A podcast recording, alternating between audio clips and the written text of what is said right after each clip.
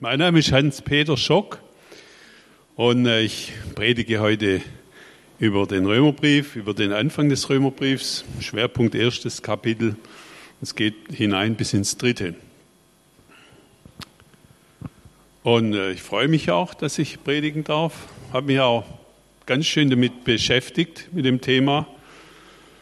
Äh, es macht was mit einem, wenn man ausgiebig im Römerbrief unterwegs ist. Also nicht nur, wie wir letzten Sonntag gehört haben, einige bekannte Leute, hat der Christian erzählt, letzten Sonntag haben eine Lebensänderung erfahren, teilweise sogar schon bei den einleitenden Worten zum Römerbrief.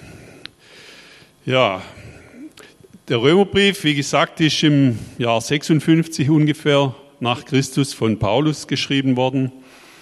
Und ich möchte euch heute mitnehmen, um einige dieser Ausführungen genau anzugucken. Hört aufmerksam und wohlwollend zu, bitte, weil äh, heute gibt es einige längere Passagen des wertvollen Wortes Gottes,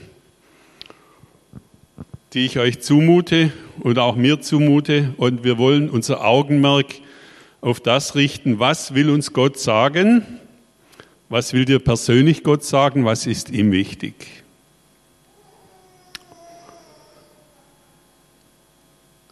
Wir fangen im 17. Vers an. Am Anfang des Römerbriefs sind ja überwiegend Grüße und er bedankt sich und findet, dass sie ähm, dankt Gott dafür, dass sie einen großen Glauben haben in Rom, von dem man auf der ganzen Welt spricht.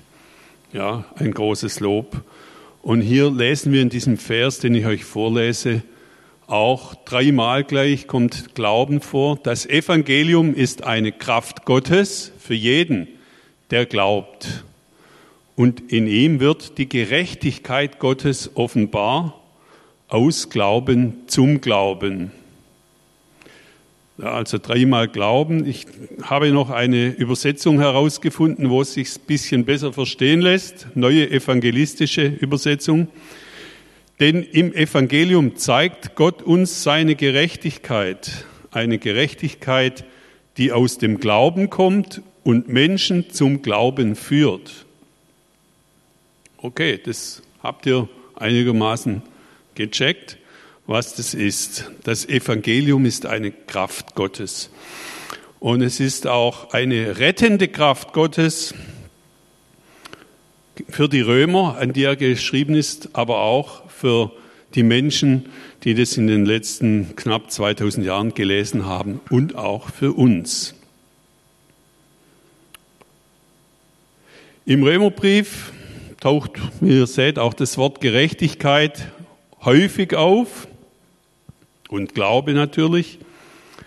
Und es geht auch interessanterweise im ersten Kapitel sehr stark um Erkenntnis, um das Erkennen seiner Gerechtigkeit unter anderem, aber auch noch um das Erkennen von Gott selber und von unserem Standpunkt und auch von der Sünde. Es geht heute ausgiebig um das Thema Sünde. Gerade das einfachste Thema zum Predigen. Aber zum Glück geht es dann auch um, zum Schluss um den Weg aus der Sünde heraus. Nächste Folie. Überschrieben ist dieser Bibeltext, den ich jetzt lese. Das sind 13 Verse, 18 bis 31 aus dem ersten Kapitel. Bei mir in meiner Bibel mit die Gottlosigkeit der Heiden, also der anderen, der Heiden.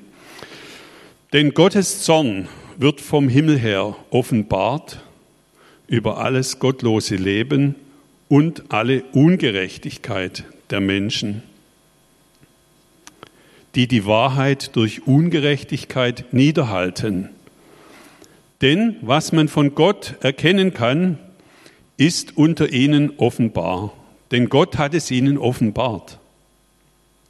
Denn sein unsichtbares Wesen, das ist, seine ewige Kraft und Gottheit wird seit Schöpfung der Welt, wenn man es wahrnimmt, wenn man es wahrnehmen will, ersehen an seinen Werken, so dass sie, die Heiden, keine Entschuldigung haben. Denn Obwohl sie von Gott wussten, haben sie ihn nicht als Gott gepriesen noch ihm gedankt, sondern sind dem Nichtigen verfallen in ihren Gedanken und ihr unverständiges Herz ist verfinstert.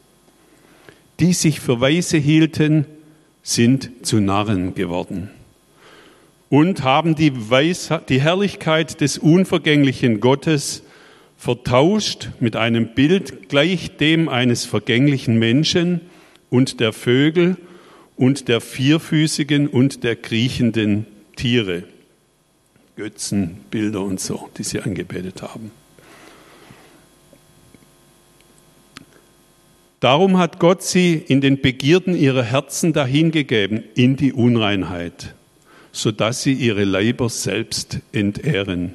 Sie haben Gottes Wahrheit in Lüge verkehrt und das Geschöpf verehrt und ihm gedient, anstatt dem Schöpfer, der gelobt ist in Ewigkeit. Amen. Darum hat sie Gott dahingegeben in schändliche Leidenschaften, denn bei ihnen haben Frauen den natürlichen Verkehr vertauscht mit dem widernatürlichen. Desgleichen haben auch die Männer den natürlichen Verkehr mit der Frau verlassen und sind in Begierde zueinander entbrannt und haben Männer mit Männern Schande über sich gebracht und den Lohn für ihre Verirrung, wie es ja sein musste, an sich selbst empfangen. Und wie sie es für nichts geachtet haben, Gott zu erkennen, hat sie Gott dahingegeben in verkehrtem Sinn, so dass sie tun, was nicht recht ist.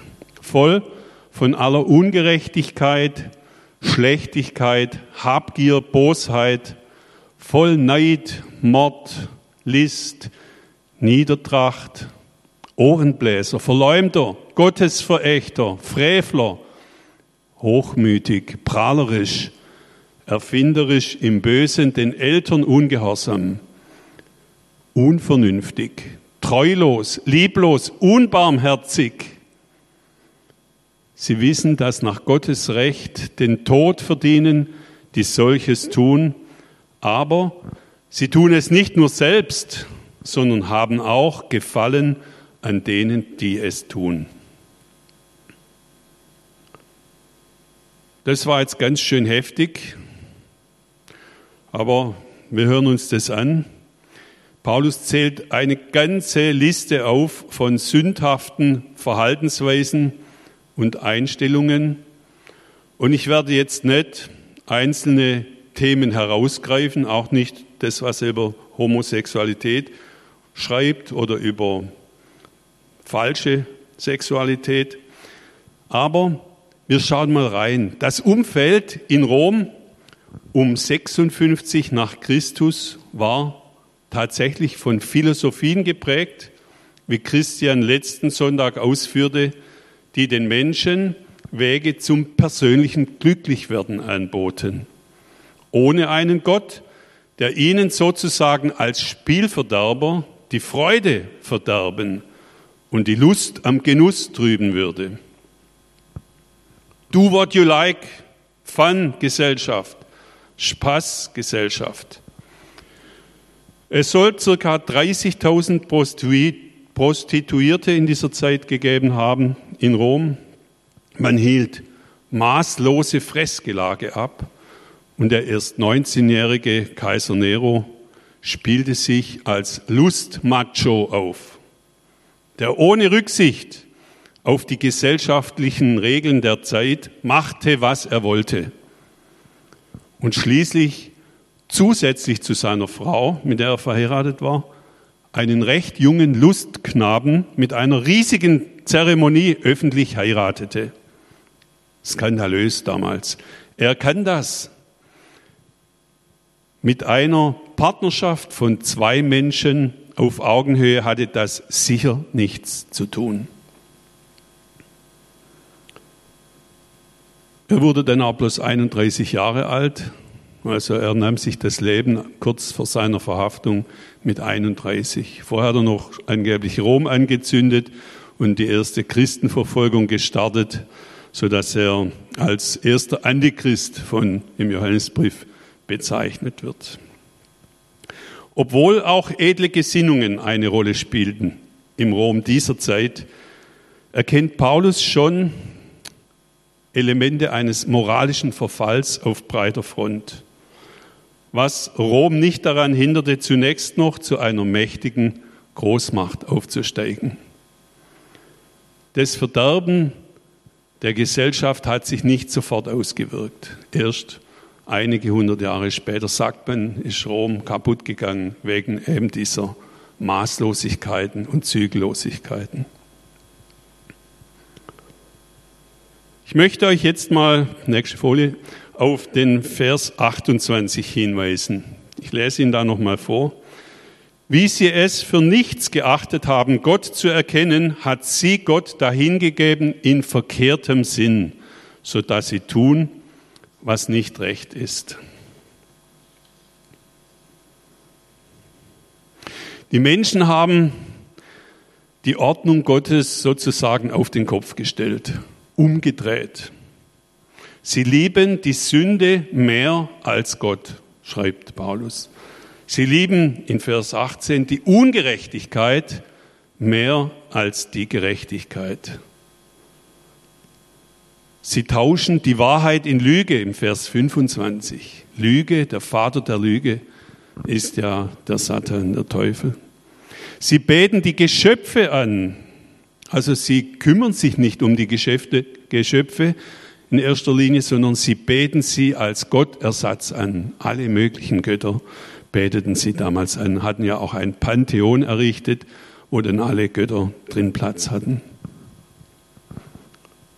Sie haben Gottes Wahrheit in Lüge verkehrt, steht in Vers 25, das Geschöpf verehrt und ihm gedient statt dem Schöpfer. Sie liebten und sie lieben die Finsternis mehr als das Licht im Vers 21. Ich habe euch noch einen Vers Johannes dazu. Da heißt es auch, die Menschen liebten die Finsternis mehr als das Licht, denn ihre Werke waren böse. Jesus Christus ist als Licht in die Welt gekommen und dann heißt es in diesem Vers, dass die Menschen die Finsternis mehr liebten als das Licht.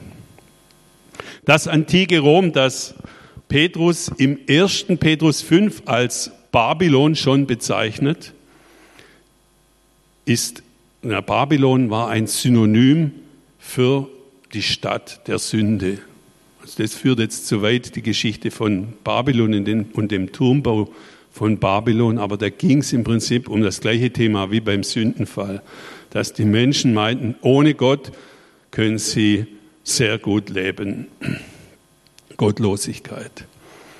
Und dieses antike Rom scheint weit weg zu sein und das Jahr 56 ist jetzt wenn ich richtig rechne, 1965 Jahre her.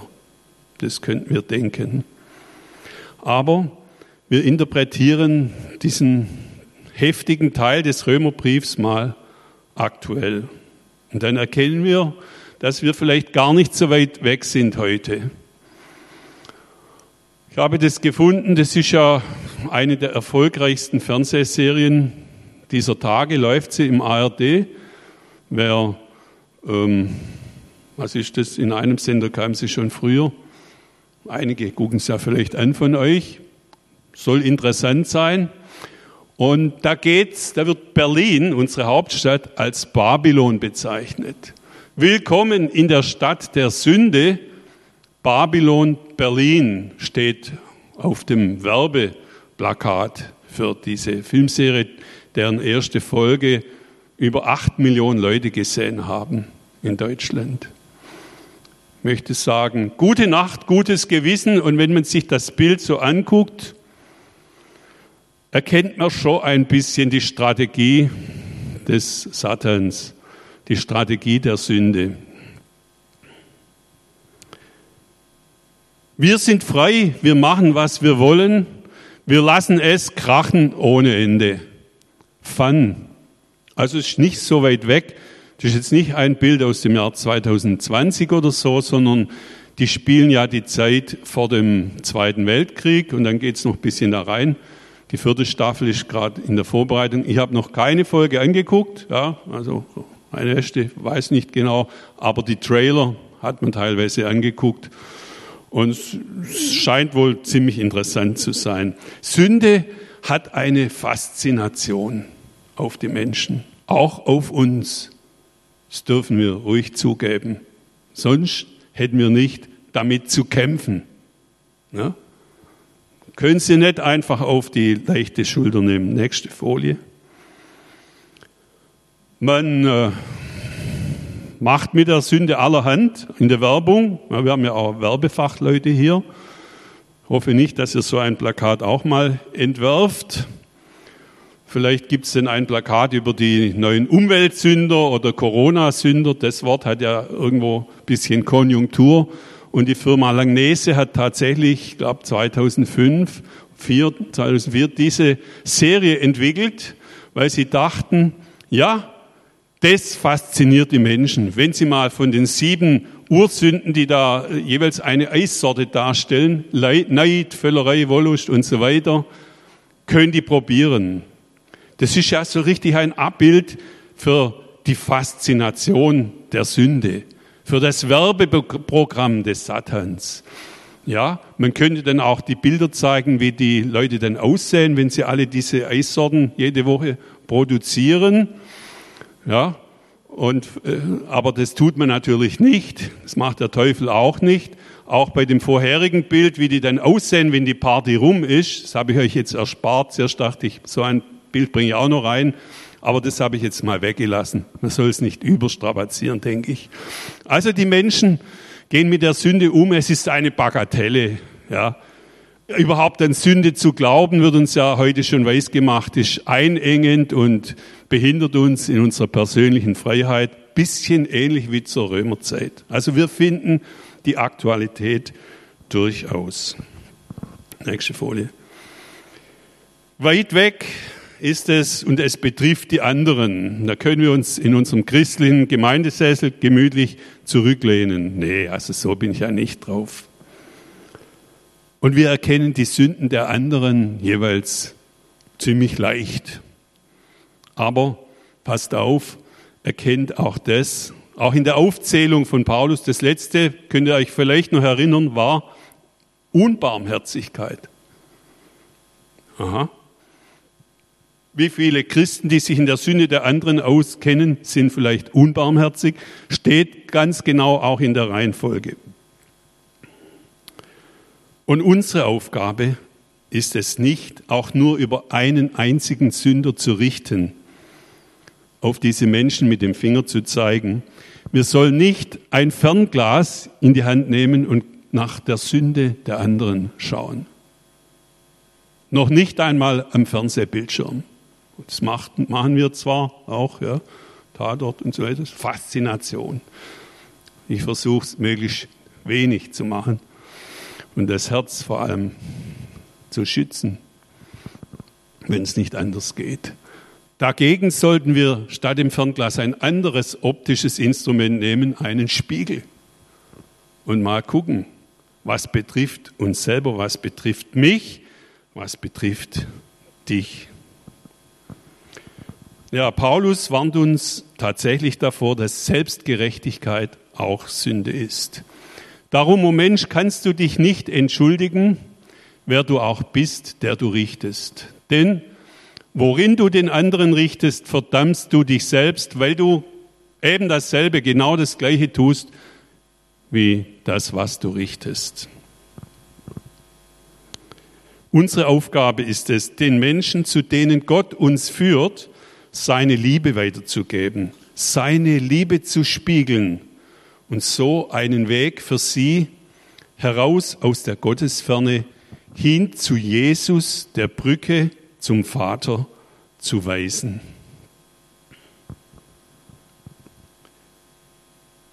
Die Sünden der anderen kennen wir gut. Sie ist nicht zu übersehen, aber ein gutes Beispiel Wer seine Sünde gesehen und bekannt hat, darunter gelitten hat, ist Paulus, äh, ist David, der Psalmist. Und ich lese euch noch Psalm 51, Vers 5. denn ich erkenne meine Vergehen und meine Sünde ist mir ständig vor Augen. Sagt David, von dem gesagt wird, ein Mann nach dem Herzen Gottes. Der Mann nach dem Herzen Gottes hat seine Sünde ständig vor Augen. Davon können wir was lernen. Nächste Folie. Gott ist zornig. So fing unsere lange Textpassage an, dass Gott zornig ist. Es ist ihm eben nicht egal, was die Menschen, seine Geschöpfe, so treiben.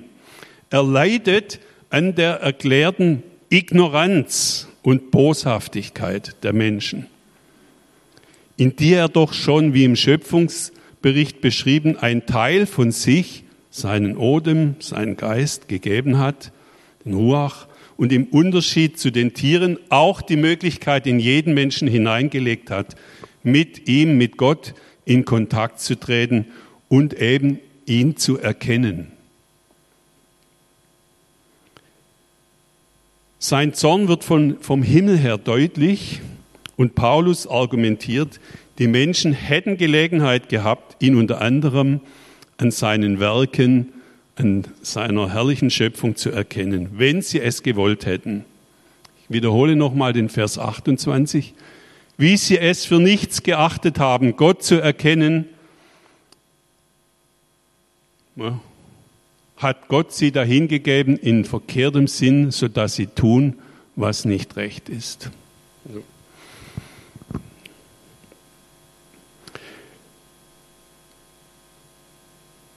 Sie haben es gar nicht versucht, ihn zu erkennen. Sie haben sich im Gegenteil von ihm abgewendet und seine Gebote bewusst missachtet. Sie haben sich freiwillig zu Narren gemacht und haben Gottes gute Leitplanken ins Gegenteil verdreht. Zu ihrem eigenen Schaden und zu ihrem eigenen Verderben. Das tut Gott weh. Er lässt es geschehen, denn hat uns, den Menschen, seinen Geschöpfen, ein Stück von sich gegeben, eine gewisse Autonomie gegeben, eine Freiheit gegeben, jedem die Freiheit gegeben zu entscheiden für Gottes Weg oder gegen Gottes Weg, für den eigenen Weg, wohin er auch führt. Und Gott leidet sehr darunter, dass er die Menschen ins Verderben gehen sieht. Sie haben sie abgewendet. Ich denke, er hofft, dass wenn sie einmal erlebt haben, wie schlimm das Verderben sich darstellt, sie vielleicht dann doch wieder zu ihm zurück, zurückkommen. So ähnlich wie in dem Gleichnis des verlorenen Sohns, der ja dann auch gesagt hat, so schlecht war es gar nicht, ich gehe wieder zurück. Nächste Folie.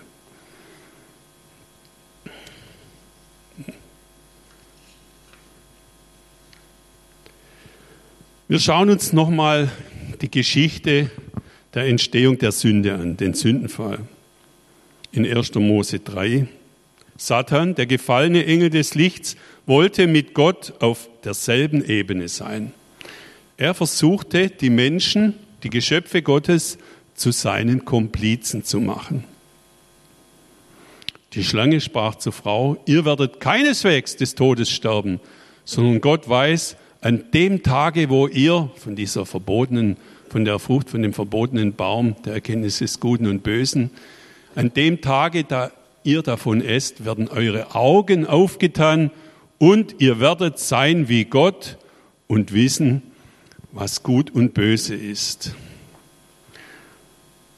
Also Sündenfall wird natürlich sehr umfangreich unterschiedlich beschrieben und definiert. Es gibt große theologische Diskussionen darüber überhaupt. Das versteht man. Aber einer der Punkte ist, einer der Hauptpunkte ist, der Mensch wollte sich das nehmen, dass er ist wie Gott. Er wollte von sich aus diese Stufe erreichen, auf der Gott sich befindet. Und Gott, man es echt überlegt, wollte vielleicht irgendwann von sich aus dem Mensch diese Erkenntnis geben, denn später hören wir auch, dass das ja schon im Herzen des Menschen verankert ist, das Wissen um Gut und Böse, aber jedenfalls nicht auf diese Weise. Ja, nicht so, dass sich der Mensch selber nimmt, einen Vertrauensbruch begeht, sein Gebot bewusst und hart missachtet, seinen Freiheitsspielraum ausnutzt, um ohne Gott das Falsche zu entscheiden und zu tun.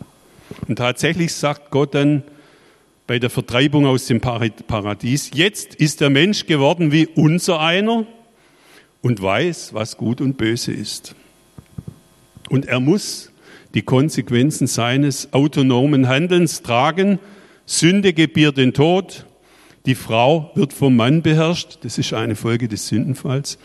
Kinder gebären und den Acker bebauen sind mit Mühe und Schmerzen verbunden. Das wissen wir, auch wenn wir andere Jobs haben als Acker.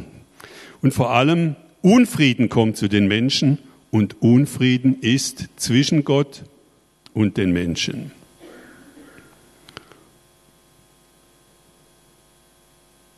Es geht darum, Gott und sein Wesen zu erkennen. Wir haben das schon gehabt in dieser Passage des Römerbriefs. Sie hätten ihn erkennen können an der tollen Schöpfung, die er gemacht hat. In seinem Wort, auch so wie wir es heute machen. Wir teilen ja jetzt gerade das Wort Gottes und ich hoffe, dass ihr ein Stück von dem Wesen Gottes auch durch die Predigt, durch das Hören oder durch das eigene Lesen und Nachlesen des Wortes Gottes und das Bewegen desselben im Herzen, dass ihr das dann checkt. In Jesus können wir Gott erkennen, weil das ist sein Plan ja gewesen. In Jesus wurde Gott Mensch. Und da sehen wir eine Parallele. Beim Sündenfall wollte der Mensch von sich aus auf die Ebene Gottes kommen, was nicht geht.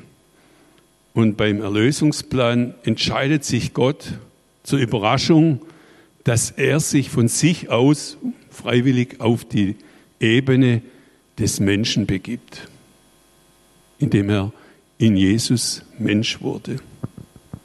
Die Folge dessen ist die Versöhnung zwischen Mensch und Gott, wer es glaubt und annimmt. Hier ist die Voraussetzung eine andere. Gott kann es. Er kann von sich aus Augenhöhe herstellen, der Mensch eben nicht. Gott ergreift im Erlösungsplan selbst die Initiative. Und wenn, indem wir Jesus erkennen, als Mensch gewordenen Gott, erkennen wir Gott selbst. Das sagt Jesus auch in Johannes 14, Vers 9. Wer mich sieht, der sieht den Vater. Wer mich erkennt, sagt Jesus, der erkennt den Vater. Indem wir an ihn, Jesus, glauben, indem wir glauben, dass er Gott ist, indem wir glauben, dass Gott uns so sehr liebt, so sehr unter dieser Trennung leidet, die der Mensch von sich aus hergestellt hat, dass er seinen Sohn gegeben hat, auf das diese durch den Sündenfall entstandene Distanz zu ihm durch Jesus überbrückt wird, erkennen wir Gott selbst, sein Wesen und seine unfassbare Liebe zu uns. Wir hatten vorher gelesen, dass Gott zornig ist, weil die Menschen, obwohl es ihnen möglich gewesen wäre, wenn sie gewollt hätten, ihn nicht erkennen wollten, ihn ignoriert haben. Wir haben gelesen, dass sie ihn, in Römer 1, Vers 20, sein Wesen, seine Kraft und die allmächtige Gottheit schon in seiner Schöpfung hätten erkennen können. Jetzt argumentiert Paulus noch weiter. Das Gesetz Gottes, seine Werte hat Gott durch seinen Geist in das Herz, in das Gewissen jedes Menschen hineingeschrieben. Und das lesen wir in Römer 2, Vers 15. Sie, da geht es um die Heiden, die das Gesetz nicht haben, das Geschriebene, haben aber das Gesetz in ihrem Herzen. Sie beweisen damit, dass des Gesetzes Werk in ihr Herz geschrieben ist. Ihr Gewissen bezeugt es ihnen. Dazu auch die Gedanken, die einander anklagen oder auch entschuldigen.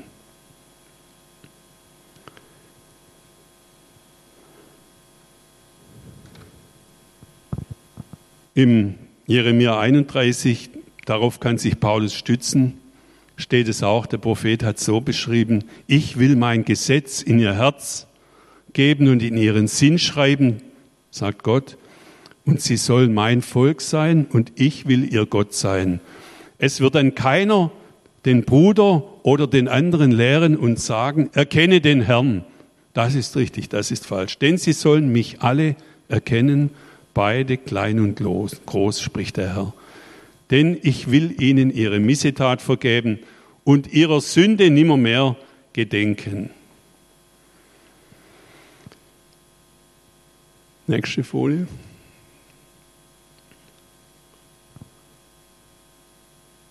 Es ging darum, wie können wir Gott und sein Wesen erkennen.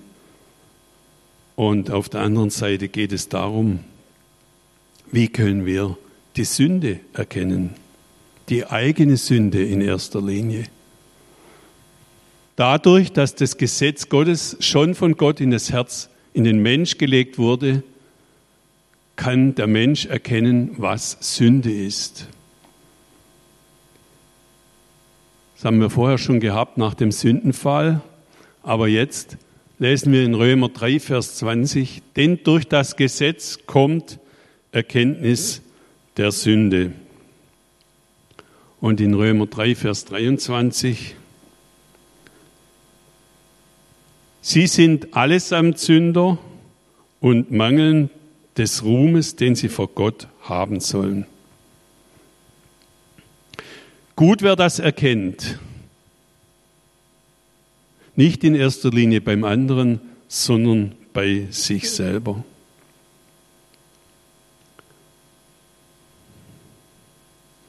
Eins kann der Mensch nicht. Er kann den Zustand der Sünde erkennen, aber er kann ihn von sich aus nicht rückgängig machen. Sünde hängt mit dem Wort Sund zusammen. Das ist ein Graben, ein so Meeresgraben meistens, also vom alten deutschen Sprachthema her. Sünde kommt von Sund, von Kluft, Abstand, Graben. Und so habe ich zwei nette, aber ich würde sagen eindeutige und klare Karikaturen gefunden, die das verdeutlichen sollen. Zunächst geht es um die Erkenntnis der eigenen Sünde und dann auch, dass ihm diese Sünde leid tut. So wie Gott sich emotional engagiert hat, wie es ihm leid tut, wie die Menschen den falschen Weg gehen, seine Gebote und ihn selbst ignorieren, so kann es der Geist Gottes in uns bewirken, dass uns unsere Sünde leid tut wir sie bereuen. Bereuen. Nicht nur erkennen, sondern auch bereuen. Dass wir darüber weinen können, so wie Gott über uns traurig ist. Dass uns der Graben nicht nur als kopflastige Konstruktion eines Predigers hier oder als Karikatur dargestellt wird, bisschen witzig, oder Sünde als etwas, worüber man Werbung machen kann, sondern dass es etwas Tragisches ist. Die Distanz zwischen Gott und uns, wo wir eigentlich bei ihm sein sollten, in Harmonie mit ihm leben sollten.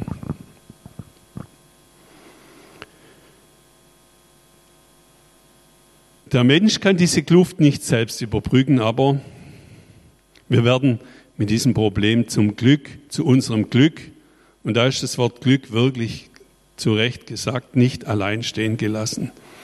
Seine Gottesbereitschaft und seine Güte, uns zu verzeihen, ist in seinem einzigartigen Erlösungsplan erkennbar, in dem Jesus für unsere Sünden ans Kreuz gegangen ist und dadurch die Brücke zu Gott über diesen Sund wiederhergestellt hat. Nun kann jeder Einzelne, der es auch am Bildschirm mitbekommt oder hier im Saal. Jeder Einzelne wird für die Entscheidung gestellt, ob er dieses Angebot freiwillig annehmen möchte und an Jesus glauben will oder nicht. Gott zwingt niemand dazu.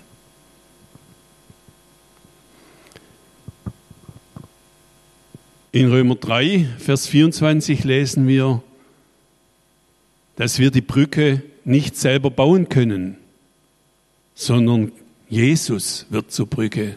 Gott sorgt für diesen Weg, für unsere Erlösung. Heraus aus dem Dilemma. Werden ohne Verdienst gerecht aus seiner Gnade durch die Erlösung, die durch Christus geschehen ist. Ich bringe euch noch einen Bibelvers, das ist Luthers sozusagen Lieblingsvers, Römer 3, Vers 28. So halten wir nun dafür, dass der Mensch gerecht wird, ohne des Gesetzes Werke, allein durch den Glauben an Jesus. Ohne Verdienst, durch die Gnade Gottes und dann durch den Glauben. Also es braucht den Glauben, um diese Brücke zu beschreiten, um den eigenen Standpunkt, der einem vielleicht schon lieb geworden ist, an den man sich gewöhnt hat, zu verlassen und die Brücke zu beschreiben, in ein neues Leben zu kommen, zurück zu Gott zu kommen.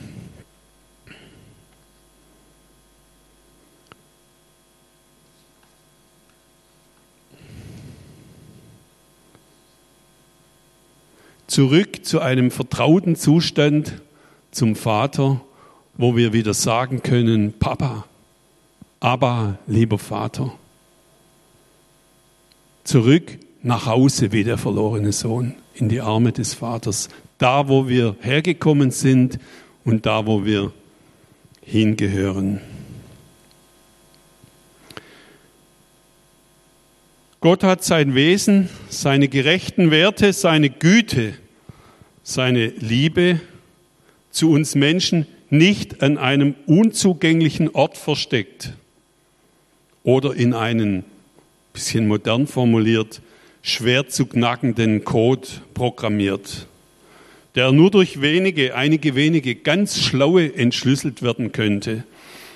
Nein, er ist für jeden Menschen wahrnehmbar, der es will. Dafür hat Gott von Anfang an gesorgt. Ich fasse zusammen, die durch den Eigensinn des Menschen, durch den Sündenfall entstandene Entfremdung zwischen Gott und den Menschen ist tragisch, aber nicht unüberbrückbar. Im Gegenteil. Gott hat uns eine Brücke in Jesus gebaut. So können wir ihn, den menschgewordenen Gott, erkennen und wenn wir an ihn glauben, in den vertrauten Zustand mit ihm zurückkehren. Wer diesen Weg im Glauben beschreitet, der erfährt tatsächlich die lebensverändernde letzte Folie, und glücklich machende Kraft Gottes, der erfährt die echte Liebe Gottes, die alle noch so verführerisch aussehenden alternativen Angebote, verlockenden Angebote der Finsternis nicht mehr erstrebenswert und absolut verzichtbar aussehen lassen. Das Evangelium, ich schließe mit der Wiederholung des Eingangsverses Nummer 17 aus dem ersten Kapitel. Das Evangelium ist eine Kraft Gottes für jeden, der glaubt. Und in ihm wird die Gerechtigkeit Gottes offenbar aus Glauben zum Glauben. Schenke uns Gott die Demut, beim Sündenregister nicht bei dem anderen anzufangen, sondern bei uns selbst. Ihr könnt euch ruhig nochmal anschauen und dann wird der Geist Gottes zu euch reden, euer Gewissen zu euch reden und wir sollen es auch nicht nur einmal anschauen. Sünde betrifft auch den bekehrten Mensch, der sein Leben Jesus gegeben hat und da braucht es immer wieder ein neues Begehen dieser Brücke. Jesus bauen wir nicht nur einmal. Beim ersten Mal, ja, werden wir gerettet, aber immer wieder kommen wir mit unserer Sünde zu ihm. Durch eigenes Tun kann niemand diese Kluft überwinden, aber durch Glaube ja können wir demütig den uns angebotenen Weg, die Brücke über Jesus zum Vater gehen. Amen.